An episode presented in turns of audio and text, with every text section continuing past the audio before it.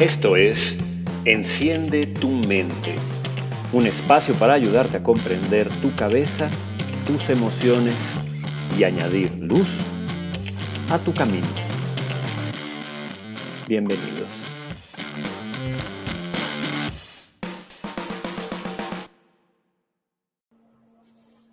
Bueno, de buenas a primeras puedo decirles que lo que entendemos por intuición, si de verdad es intuición, sí es una forma de darse cuenta de cosas. Eh, es una forma de conocimiento. Si de verdad es intuición. Porque hay muchas cosas que llamamos intuición y la verdad no lo son. Son pensamiento mágico, son superstición, o son sesgos, sesgos eh, cognitivos, sesgos de pensamiento, muy en el mismo orden de lo que conversábamos la semana pasada. Cuando tenemos alguna de estas cosas, no, no es intuición de lo que estamos hablando, al menos no como lo entendemos los psicólogos, no como se entiende de manera eh, científica neurofisiológica. Em, intuición tiene muchos sinónimos, desde luego. Se asocia a em, sensaciones corporales, lo que en inglés llaman gut feeling, o en español, me late. Em, tiene que ver con cómo te sientes y tiene que ver con algo que sabes y no sabes por qué y regularmente tampoco puedes explicar con palabras.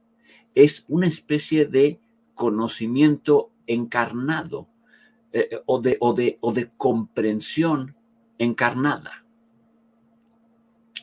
Pero vuelvo a lo mismo, que escapa de pronto a la explicación con palabras. Disculpen ustedes.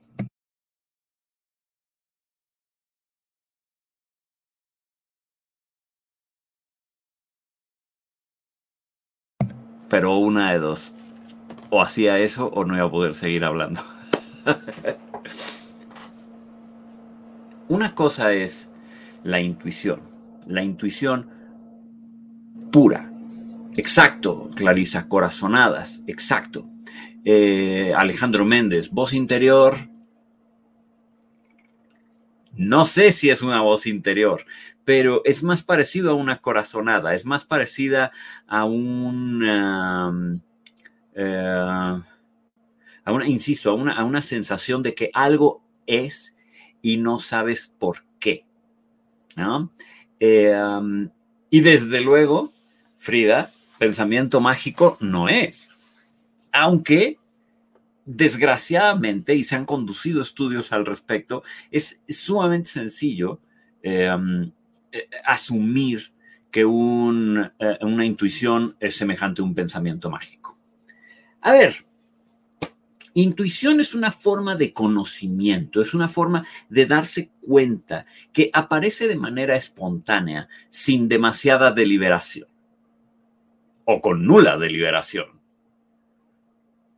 Va de nuevo, es una forma de conocimiento, de, de darse cuenta, espontánea, inconsciente que no tiene nada que ver, que no es producto de la deliberación o del pensamiento. No es mágico. No es magia, no es lectura de energías, no es tener las antenas bien levantadas y entonces captar voces del más allá y, leer las energías de los otros. No, es un proceso de deducción. Bueno, no, no es cierto, no, la palabra no es deducción. Deducción está, por favor, borren eso, hagan como que no lo dije. Es un proceso de inducción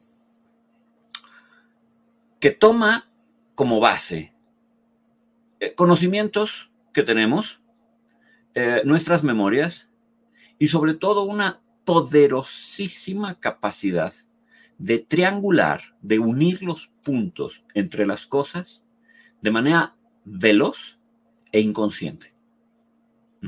¿Por qué dije que no es una deducción? Bueno, porque la deducción sí requiere del razonamiento. Y en la misma definición de, intuición estoy diciendo que, no hay razonamiento involucrado, que no hay verdaderamente una deliberación racional. No, no, no la hay. Por eso es más una forma de inducción. Y en la inducción eh, no estamos haciendo realmente una deducción lógica, sino estamos tomando una serie de datos y estamos llegando a una generalización a partir de una serie de datos. La, inducción es básica para poder tomar decisiones eh, para los seres humanos. No tiene absolutamente nada de malo, sino todo lo contrario. La, estadística es inductiva y, la estadística es necesaria. Pero no, no es deducción. Eh, la intuición es una forma de darse cuenta eh, que surge de forma muy, muy espontánea y muy rápida. Eh, y los científicos han demostrado numerosas veces que eh, más que ser una cuestión consciente de pensamiento, tiene que ver con un cerebro que está siendo capaz de forma inconsciente de realizar una operación que se llama acomodación de patrones o reconocimiento de patrones. Es decir, poniéndolo en, cristiano, poniéndolo en fácil, la intuición, definida de esta manera, es em, la capacidad que tiene nuestro cerebro de manera inconsciente y rápida de unir los puntos frente a nosotros para percatarse de algo de manera casi, casi, casi inmediata, identificando patrones. Y para esto toma prestados, insisto, conocimientos, conocimientos que tenemos guardados, memorias y otros recursos con los que ya cuenta nuestro cerebro. Por ahí preguntaban, ¿las mujeres son más intuitivas, Irma? Eh, la ciencia dice que no. La ciencia dice que no es que las mujeres sean más intuitivas. Lo que sí es verdad, con una claridad estadística importantísima, es que las mujeres suelen creer más en el poder de la intuición y los hombres creen menos. De modo que por ahí sí, por mera lógica, eh, eh, nos damos cuenta de que es probable que las mujeres atribuyan más algunas decisiones algunas eh, eh, acciones a la intuición que los hombres, pero definitivamente es porque los hombres creen menos en la intuición eh, y por lo tanto tienden a em, depender menos de ella.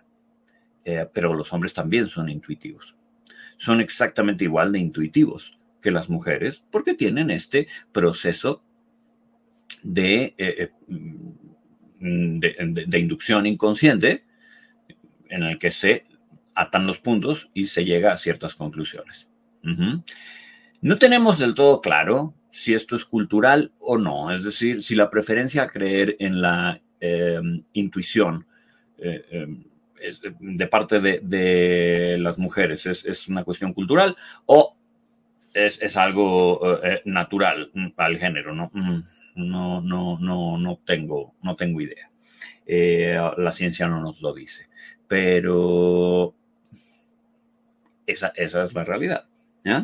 Em, las intuiciones sirven a nuestro cerebro para poderse ayudar a, digámoslo así, predecir mm, o prepararse con facilidad para cosas que pudieran pasar para cosas que, pudieran ocurrir. Es un sistema rápido de nula eh, deducción y razonamiento eh, que utilizamos para, insisto, percatarnos, darnos cuenta, adelantarnos un poco. ¿Qué tan fiable es? Bueno, bastante.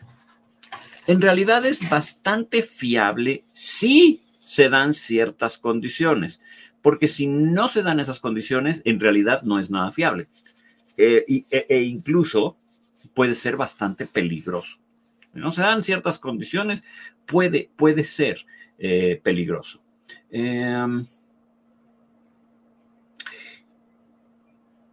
voy a, quisiera leerles un fragmento de un libro del de autor eh, Malcolm Gladwell, que se llama Blink.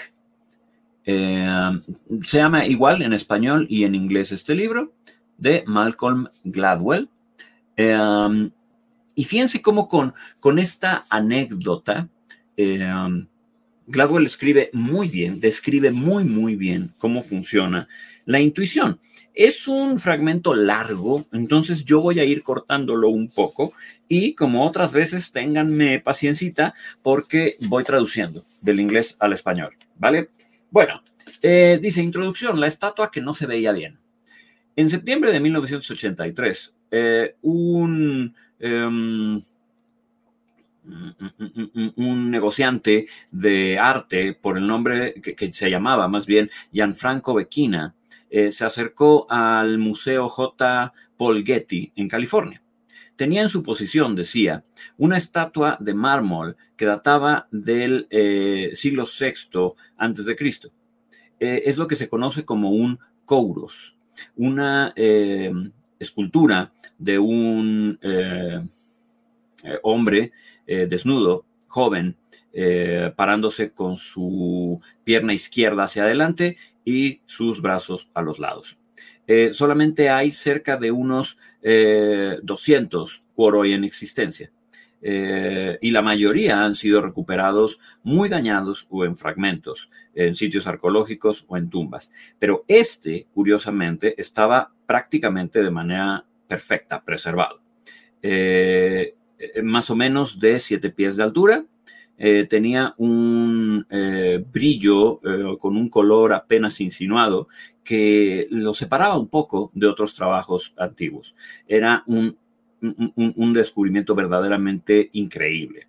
Bequina pedía un precio un poco abajo de los 10 millones de dólares. el Museo Getty se movió con muchísimo cuidado. tomó el Chorus como un préstamo y empezó una gran investigación. Eh, verdaderamente era la, estatua consistente con otras de su tipo?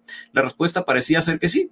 El estilo de la escultura, eh, claro que recordaba a otros, como por ejemplo el Anavisos Quorus del Museo Arqueológico Nacional de Atenas, lo que significaba que, bueno, podía ser que encajara con el tiempo y lugar.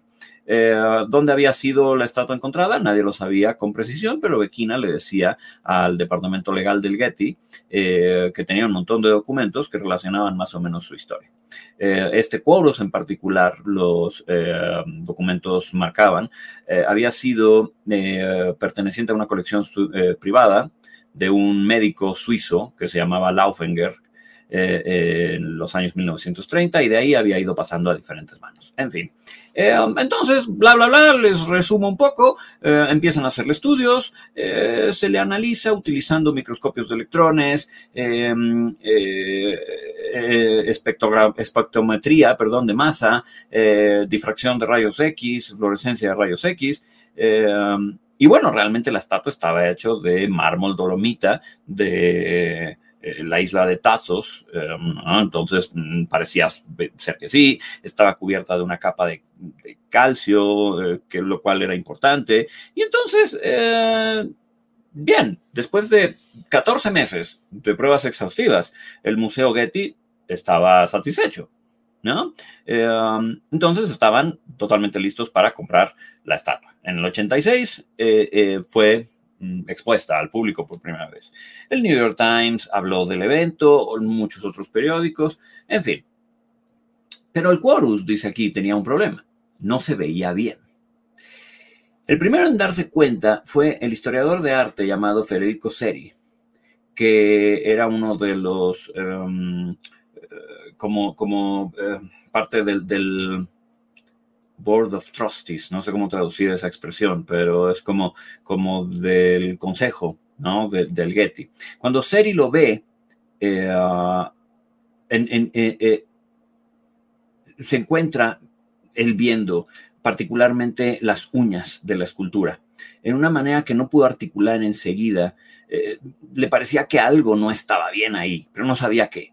Evelyn Harrison fue la siguiente. Eh, ella es una de las expertas en escultura griega más importantes y entonces estaba en el Getty y antes de que um, el, museo hiciera su, trato con Bequina, um, le, pasó un trapo por encima y, digo, y dijo, bueno, esto ya hicieron el trato y contesta el museo, no, todavía no, pero muy pronto va a ser nuestra. Y entonces ella contesta, mm, lamento escuchar eso. ¿Qué es lo que Harrison vio? Tampoco ella lo sabía. Eh, um, otro investigador, eh, Houghton eh, llevó a Thomas Hobbing, otro investigador, en fin, y e hizo la expresión al ver la estatua de que le parecía demasiado fresca y, fresca no era una buena manera de describir a una estatua que se supone que tenía muchísimos más de 2000 años de, antigüedad. Entonces, bueno, podría seguir con estas descripciones mucho tiempo, pero el punto es que muchos especialistas veían esta estatua y solo de verla concluían, algo aquí está mal, algo aquí no me suena, algo aquí no me, no me late efectivamente, ¿no? Eh, esta última investigadora eh, eh, le pregunta a los del museo, oigan, ¿ya pagaron por esto? Um, y el museo responde, o la gente del museo responde así como sacados de onda, eh, mm, como por, y contesta ella, bueno, porque um, si ya lo hicieron, intenten que les den su dinero de vuelta, y si no, por favor, no la compren. Para no hacerles el cuento largo, la estatua efectivamente es falsa. Después de hacerle más pruebas y después de más análisis, la estatua no era verdadera. Y termino de narrarles la historia. Eh, cuando Federico Seri y Evelyn Harrison y Thomas Hobbin y Georgios Dontas, eh, como todos muchos otros, miraron el Quorus y, y sintieron algo que llamaban una repulsión intuitiva, estaban absolutamente en lo correcto. En los primeros dos segundos de ver esta estatua, una sola mirada, fueron capaces de entender muchísimo más sobre la esencia de la estatua que lo que todo un equipo de investigadores en el museo no habían logrado entender por 14 meses. Eso es la intuición. Ahora, la pregunta importante aquí es, eh, junta directiva, gracias Lucy, junta directiva. La mm, pregunta importante aquí es, Jorge Cantero hubiera visto la estatua, el cuoro, y se hubiera dado cuenta de que era falsa? Por supuesto que no. Es decir, no he visto un Quorus en mi vida. Eh, y he visto estatuas antiguas en museos. Dos segundos, básicamente, y ya. Eh, no creo que hubiera tenido de ninguna manera las habilidades inconscientes para triangular todos los puntos necesarios. Para llegar a la conclusión, esta estatua es falsa. Lo dudo muchísimo. Probablemente si a mí, después de 14 meses de pruebas, vienen y me dicen que la estatua es verdadera, pues yo me lo creo. Como creo que se lo creería muchísima gente. Pero aquí estamos hablando de una serie de expertos que han estado en contacto con este tipo de esculturas, y que su, trabajo es, relacionarse con el arte, es relacionarse con la historia. Eh, es, curioso. Ellos, claro, tienen un vistazo y se dan cuenta. Fíjense a qué me refiero cuando yo menciono esto. Si bien todos somos capaces de tener intuiciones, y de hecho las tenemos todo el tiempo. No todas nuestras intuiciones son correctas, porque no todas nuestras intuiciones están basadas verdaderamente en un conocimiento acumulado, al cual nuestro cerebro está accediendo para concluir estas inducciones. Todos hacemos intuiciones. Todos. Pero desgraciadamente, si tu cerebro no tiene el bagaje suficiente para recurrir a información fidedigna, es probable que tus intuiciones puedan no ser tan correctas. Ojo, dije probables, porque hay otro tipo de intuiciones. Y de estas hablo mucho. Las he mencionado otras veces. ¿no? Por ejemplo, las personas que sospechan mentiras, que sospechan traiciones, deslealtades o, al menos en lo que a las relaciones románticas se refiere, infidelidades. ¿Cómo diferenciamos una intuición de celos?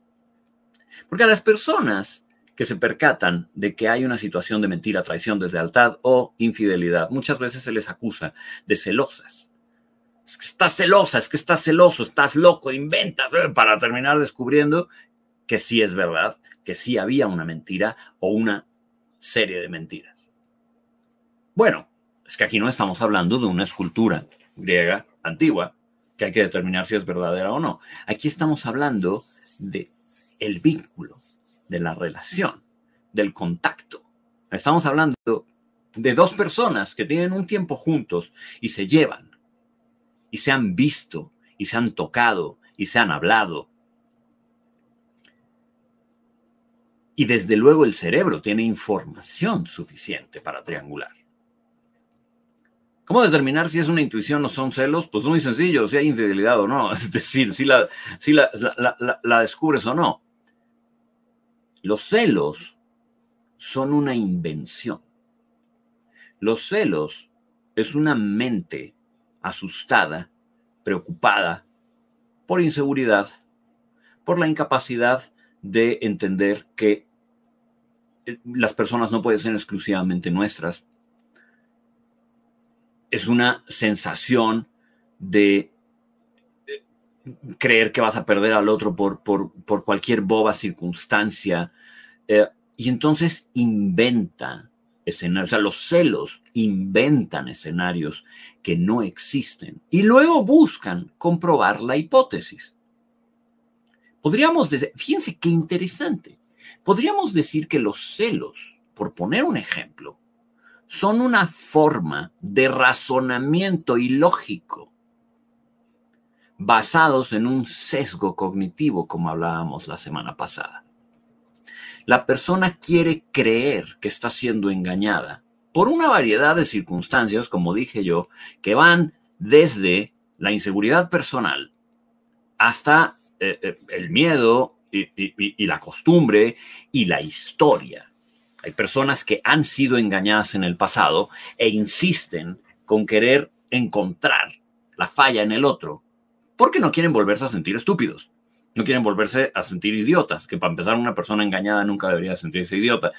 Ese podría ser otro punto, ¿no? O sea, el, idiota, el idiota es el que te engaña, el idiota es el que te miente, el idiota es el que no tiene la capacidad para pensar en que te está haciendo un daño.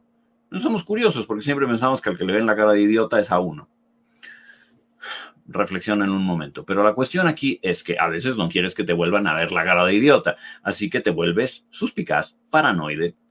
Y entonces a partir de una serie de sesgos cognitivos empiezas a inventar escenarios que no existen, que sí están basados en errores de pensamiento lógico. Eso no es intuición, porque no es una respuesta rápida, inmediata, inconsciente, en la que tu cerebro utiliza sus emociones su bagaje mental, su conocimiento y se da cuenta de o se percata de algo que no puedes articular en palabras, pero sientes, encarnas, percibes. Percibes sería también una palabra interesante para describir una verdadera intuición, una percepción, una percepción que genera una forma de conocimiento, una forma de darse cuenta. ¿Por qué todos estos expertos veían la estatua y sabían que había algo malo? Ninguno de ellos pudo decir por qué. Ninguno de ellos pudo verdaderamente explicarlo. Pero por ahí está el eminente científico John Gottman, que es, es, experto en relaciones de pareja, y Gottman asegura que puede predecir con un 90% de fiabilidad en solo 15 minutos de ver comportarse a una pareja si se van a divorciar o no. Y la realidad es que sus cuentas lo avalan. Sus cuentas y sus datos y sus N cantidad de estudios lo avalan. Sí, el hombre puede darse cuenta. ¿Por qué? Porque el hombre ha estudiado cientos de cientos de parejas a lo largo de los años y las ha sometido a una, toda una serie de estudios, de estudios matemáticos, ha hecho toda una serie de ecuaciones. Hay una cantidad de... O John, a John Gottman ustedes lo pueden leer en libros de divulgación, pero eh, también él tiene un cuerpo de, estudios y de artículos científicos muy interesantes en donde las relaciones de parejas las tiene él eh, trabajadas con ecuaciones muy complicadas que ni en mis sueños puedo entender. Eh, y sí, hay ciertos patrones que el hombre identifica con muchísima claridad apenas cuando ve a dos personas conversando y dice, bien, estas dos se van a separar, estas dos se van a quedar juntos. Y la mayoría de las veces atina, atina con un porcentaje altísimo.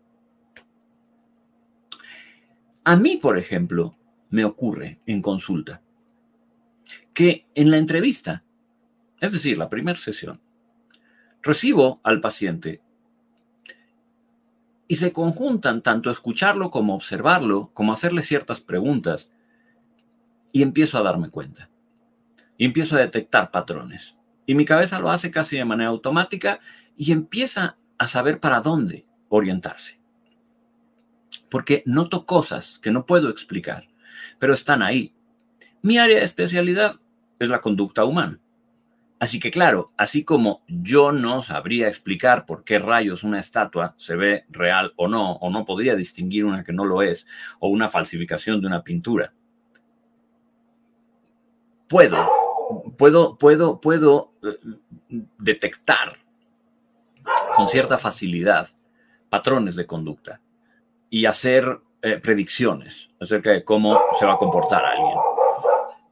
Y sí, me sale bastante bien pero particularmente en el área de la psicología, muy en particular en el área de la psicología. Para otras, desde luego, no me funciona igual. Sin embargo, también hay otras áreas en donde es más o menos común que los seres humanos podamos utilizar intuiciones, independientemente del conocimiento que tengamos sobre una situación eh, o de nuestra área de experiencia. Por ejemplo, la confianza. La confianza y las impresiones rápidas, las impresiones de, primer contacto. Es interesante cómo muchas veces las intuiciones pueden resultar correctas. Cuando ves por primera vez a una persona, estrechas la mano a una persona, le ves la cara y sientes algo. El solo hecho de si te agrada, no te agrada, te repele de alguna manera, muchas veces puede tener información correcta. ¿Por qué? Porque tenemos todo un sistema de reconocimiento facial en el que sabemos de forma totalmente natural e inconsciente leer las emociones del otro en sus gestos. Paul Ekman, el, evidente, eh, el eminente investigador eh, que fue el primero en, bueno, fue de los primeros, no el primero, pero fue de los primeros en hablar de las emociones básicas, al menos las que hemos estado tratando en esta saga de las emociones.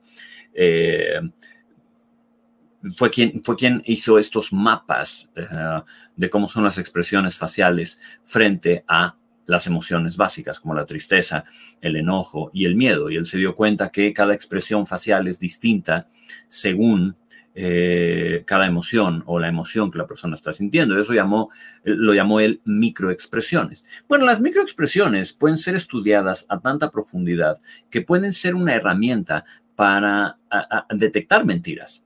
El mismo Paul Ekman lo dice, no es infalible. No, es, no hay un método infalible para detectar mentiras, vamos, ni el polígrafo, pero eh, un, un buen uso de análisis de microexpresiones puede ayudarte a saber cuando alguien te está diciendo la verdad o no. Lo interesante también aquí es que a veces ni siquiera hace falta que hayas estudiado la teoría de las microexpresiones. Sientes algo. Entonces, total, ¿Las intuiciones son confiables o no son confiables? La respuesta es muy sencilla. Son confiables cuando no estás sobrepensando, cuando no estás sobreanalizando y cuando se trata de una experiencia emocional espontánea que no puedes expresar con palabras, pero indica una pauta, indica algo en lo que debes poner atención. Y ya, eso es una intuición. Una intuición no es conocer la historia del sujeto y su pasado y comprenderlo a partir de cómo se mueven las estrellas, de sus astros, de sus planetas, de su... Eso no es una intuición. Una intuición no es saber lo que el otro cree, lo que el otro piensa y estar completamente seguro de que como me viste feo, entonces me odias y me quieres matar y entonces mi vecino siempre tiene mala onda conmigo porque me pone el coche delante de la... Eso no son intuiciones. De hecho, ahí estamos sobrepensando. Ahí estamos analizando de más y estamos analizando según sesgos cognitivos. Cosas como el nunca y el siempre, cosas como el sí o no, cosas como nuestros prejuicios y preferencias, nuestros odios y amores, y, eso no son intuiciones. Entonces, si ustedes se fijan, es sencillo mezclarlos. Es decir, tomando en consideración que somos un animal que está pensando todo el tiempo, es, muy sencillo que nuestras intuiciones se mezclen con nuestros pensamientos y entonces se haga un verdadero desastre.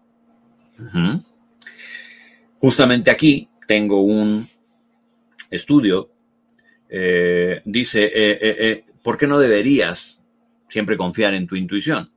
Y entonces habla de un estudio del 2020 de los investigadores Ward y King, en donde realizaron toda una serie de, pruebas, em, y desde luego en este estudio se dieron cuenta de que eh, la intuición y el pensamiento mágico a veces la gente los tiene muy relacionados, pese a que no sean nada igual. Es decir, hay una serie de experimentos en donde se sesga, en donde se eh, predispone a la gente a creer una serie de cosas. Y las terminan creyendo eh, porque los investigadores así lo armaron. Y la gente reporta, ah, sí, es una intuición, pero no es cierto. La verdad es que fueron manipulados para que pensaran un determinado tipo de cosas eh, o creyeran un determinado tipo de cosas. En el estudio también se revisaron cómo funcionan las supersticiones y también las distinguieron de la, de la verdadera intuición. Em, entonces, a ver, eh, es un estudio interesante porque nos habla de cómo em, en realidad las creencias no son intuiciones. Eh, las creencias son eso, posturas. Eh, creer algo implica que tú quieres pensar, que, quieres sostenerte en una idea y probarla. Eh, eso no es una intuición. La intuición se parece más a una sensación que a algo que quieres demostrar. Darwin, ¿cómo saber si no es el ego hablando sobre sentir eh, que consigues la información que estás buscando?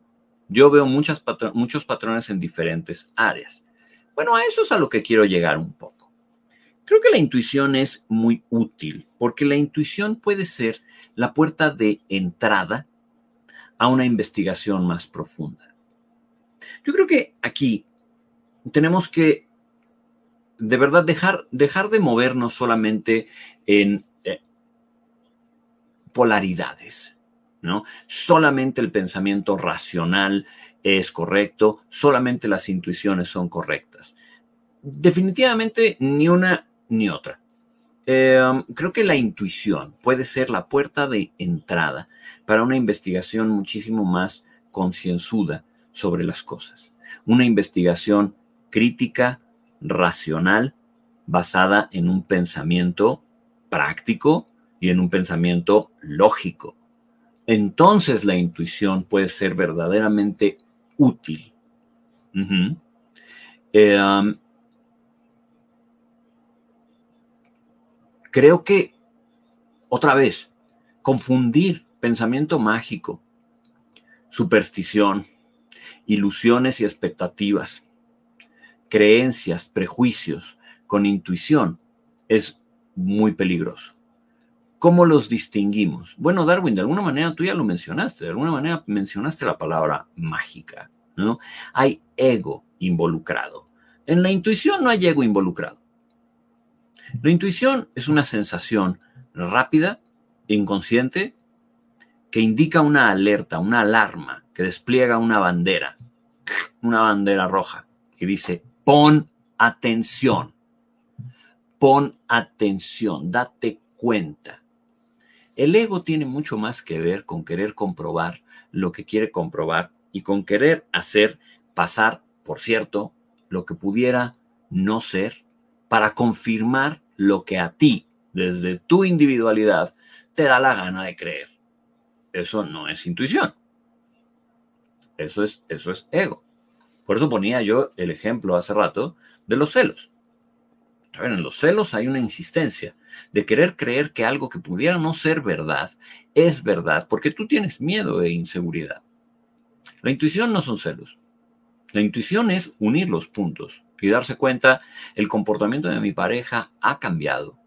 No me habla como me hablaba, no se mueve como se movía, no responde como respondía y toda una serie de pautas más. En la intuición hay un reconocimiento, insisto, de patrones. ¿Cuáles? Bueno, pues es que aquí está el tema. El pensamiento racional es un tipo de eh, eh, eh, movimiento mental, digámoslo así, y la intuición es otro. El razonamiento es, es una forma de utilizar la mente mucho más lenta, mucho más lógica, utilizando recursos como por ejemplo la deducción, la matemática y otros tantos, la lógica sobre todo, para llegar a conclusiones después de analizarlas.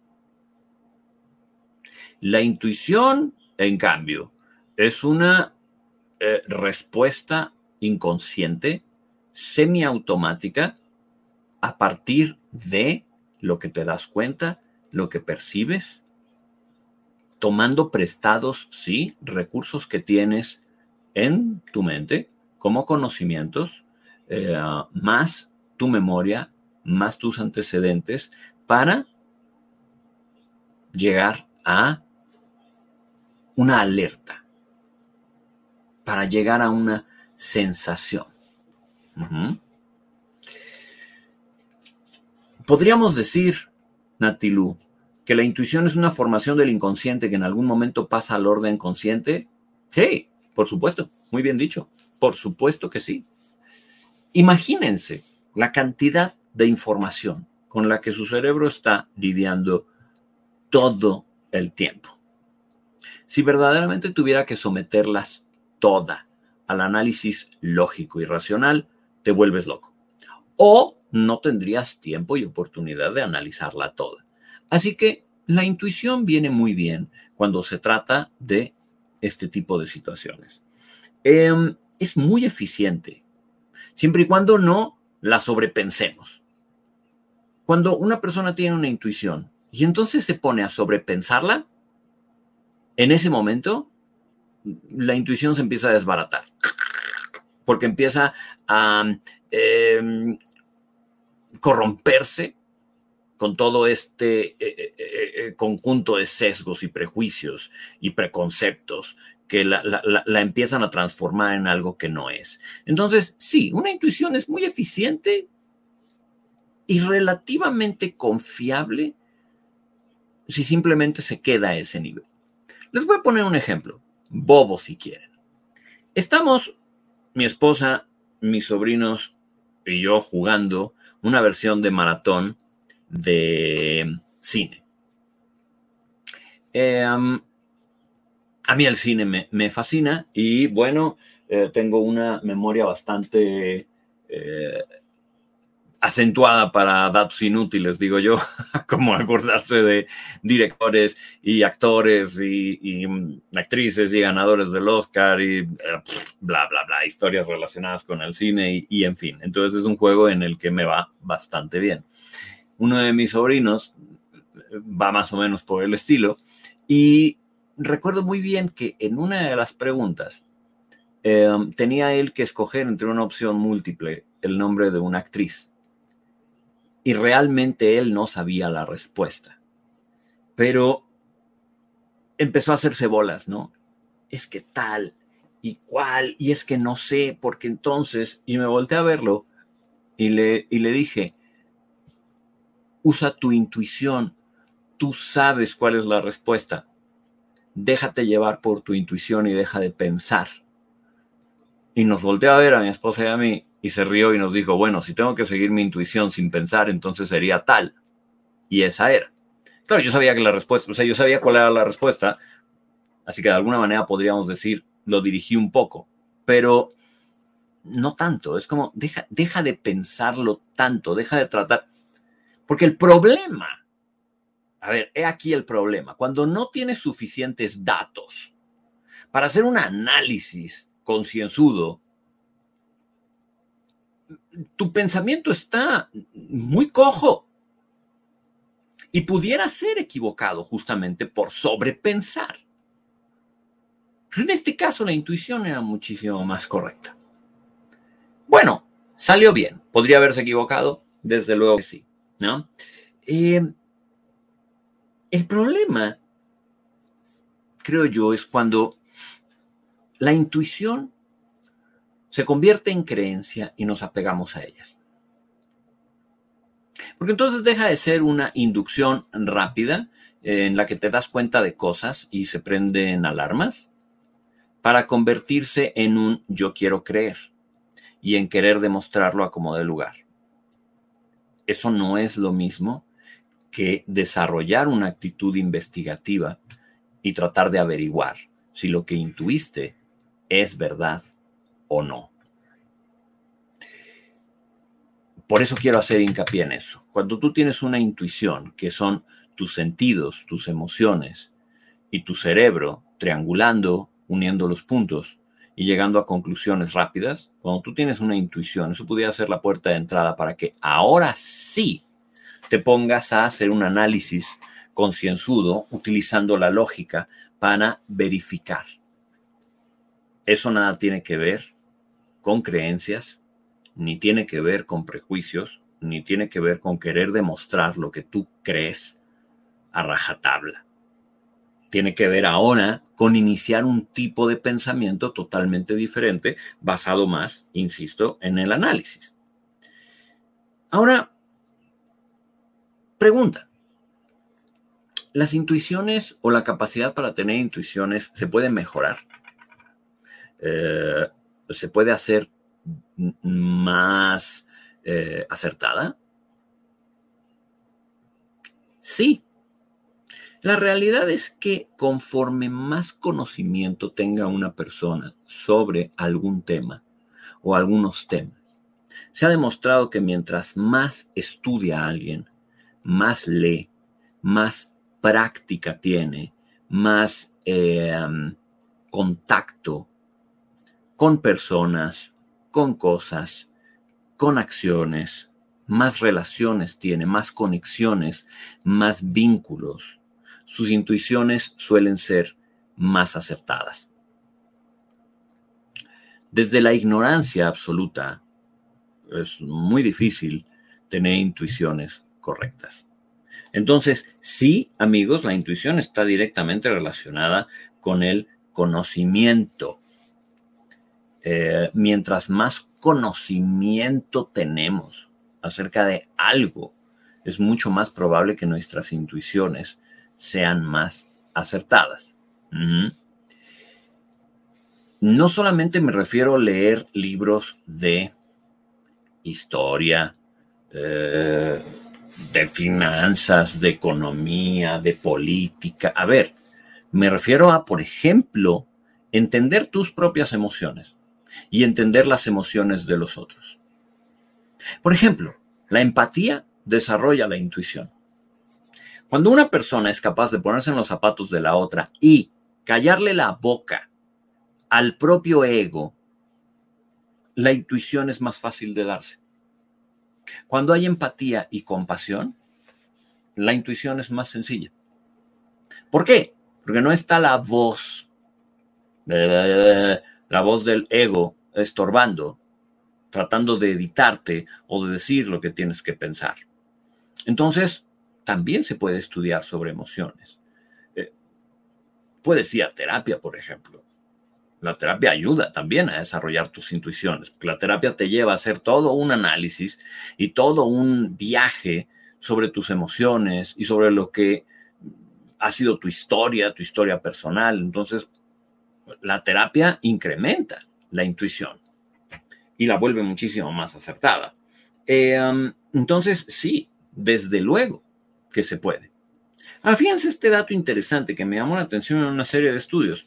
Dice aquí, el estrés favorece la intuición, pero la tristeza no.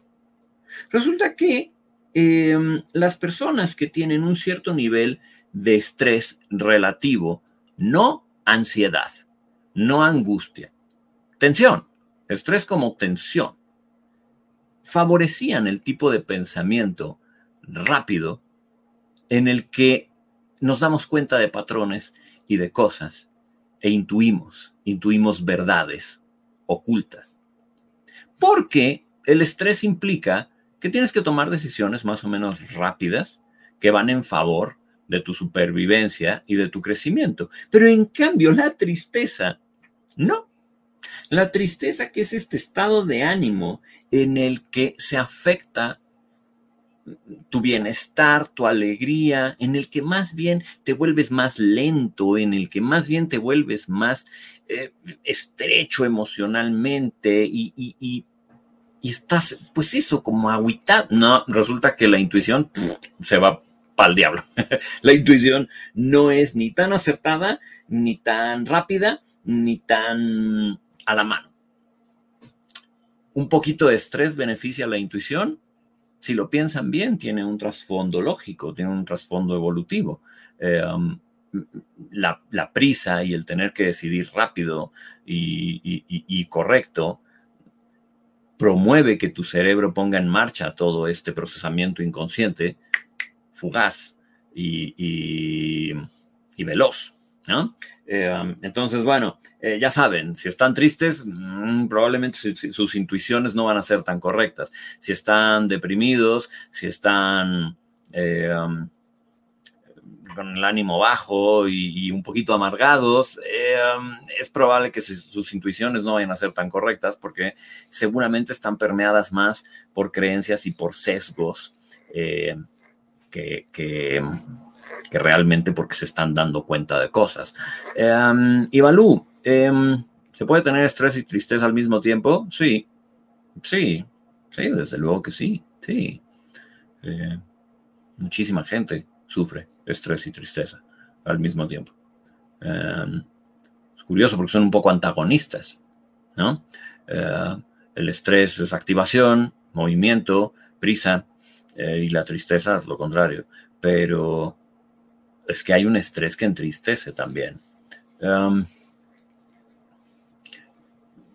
tiene mucho que ver con la frecuencia y la duración del estrés. Una persona que está sometida a un estrés alto eh, durante mucho tiempo se va a tender a, entristecer. Desde luego que sí, va a tender a detestar su situación. Eh, esto ya no es el... A ver, déjenme ponerles un ejemplo eh, personal para que me entiendan. cada vez que yo decido escribir un libro someto a mi cuerpo y a mi mente a estrés. y es absolutamente inevitable. Eh, cuando escribo de manera formal, eh, um, me suelo levantar a las madrugadas para escribir 3 de la mañana, más o menos, varios días de la semana. Eh, me pongo una cuota de páginas por semana que tengo que cumplir. por lo regular, divido el trabajo que va a representar en, en cuántos meses quiero estar escribiendo, ¿no? Um, y todo esto implica un estrés tanto mental como físico. el, mismo ejercicio de exprimir mis ideas para componer un libro implica estrés. Esto moviliza mi cuerpo hacia la tensión, hacia em, que mis sentidos estén más alerta, em, pero es positivo. En realidad es un estrés positivo desde el punto de vista uno que realmente no está destruyendo mi cuerpo. Mm, dos, no es severo, no, no, es, no es ni severo ni continuo. Eh, lo que hace es ponerme en un estado de trabajo y movimiento y velocidad. Y puede ser incluso muy práctico. Puede ser incluso hasta alegre. Es un, es un tipo de estrés que puede conducirme incluso a un cierto tipo de alegría y de motivación.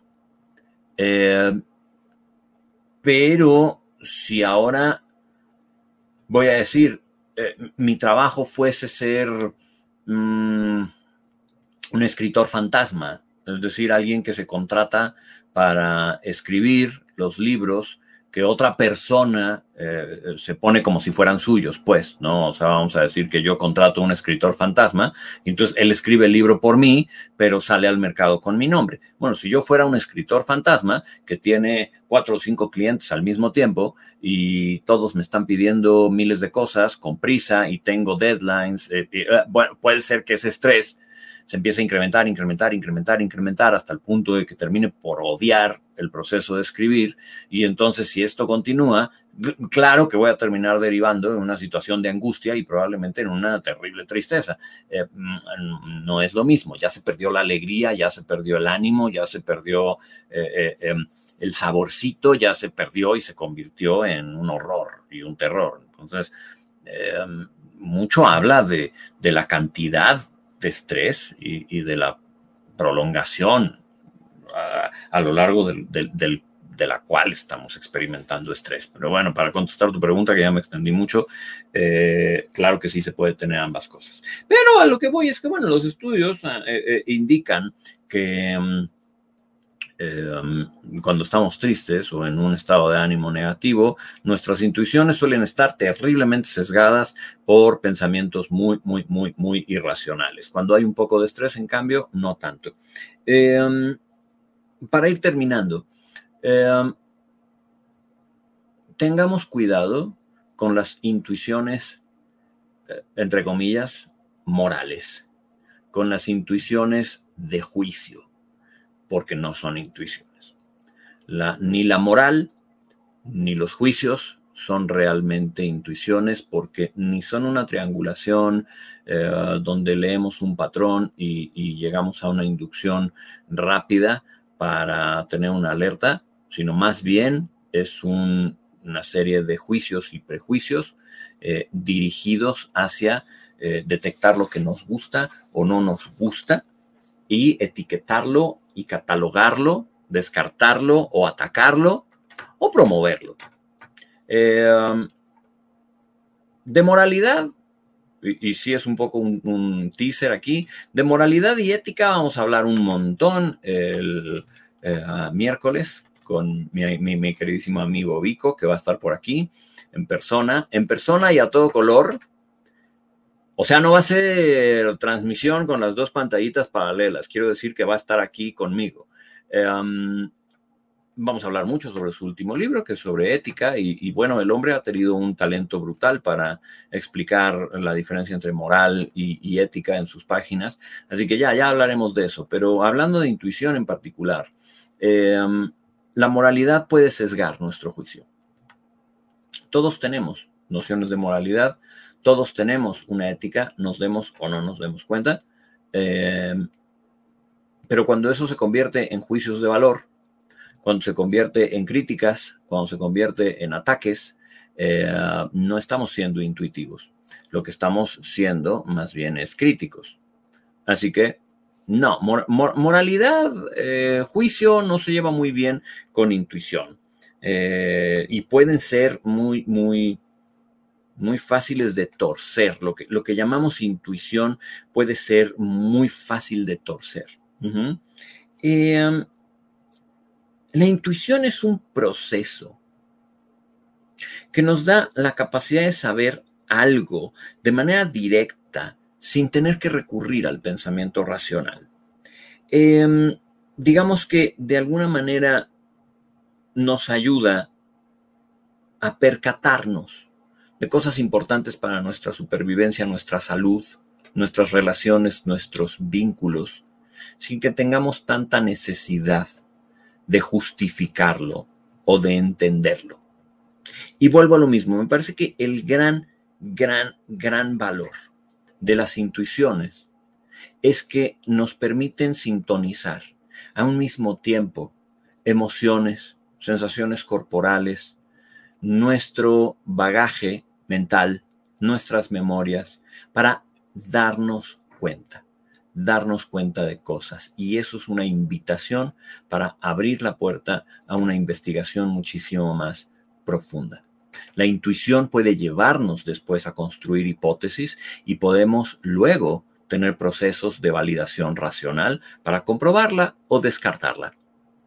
La intuición puede ser la puerta de entrada para un gran proyecto, para una gran idea, para un gran viaje, un gran viaje emocional, un, gran viaje personal.